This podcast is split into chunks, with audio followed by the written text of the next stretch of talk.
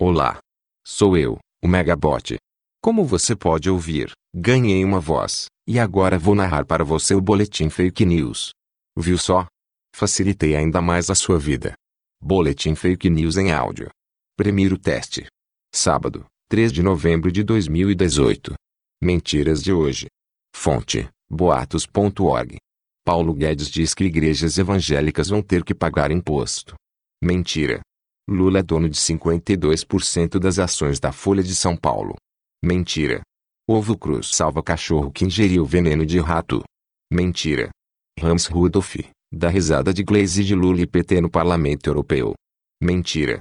Alberto Fraga será ministro das Relações Institucionais de Bolsonaro. Mentira. Médicos da Santa Casa agradecem doação de Bolsonaro, mostram foto e vídeo. Mentira. Esquadrão da Moda está dando uma letra da VUT por causa de aniversário. Mentira. Bolsonaro pode perder o mandato e ser caçado antes de ser presidente. Mentira. Mara Graça é uma hacker no Facebook e pede solicitação de amizade. Mentira. Juíza Daniele Moura escreve carta para Dias Toffoli do STF. Mentira. Esse foi o meu primeiro teste em áudio. Se você gostou, manda um joia. Um abraço e bom fim de semana. Megabot, seu bot de notícias no WhatsApp.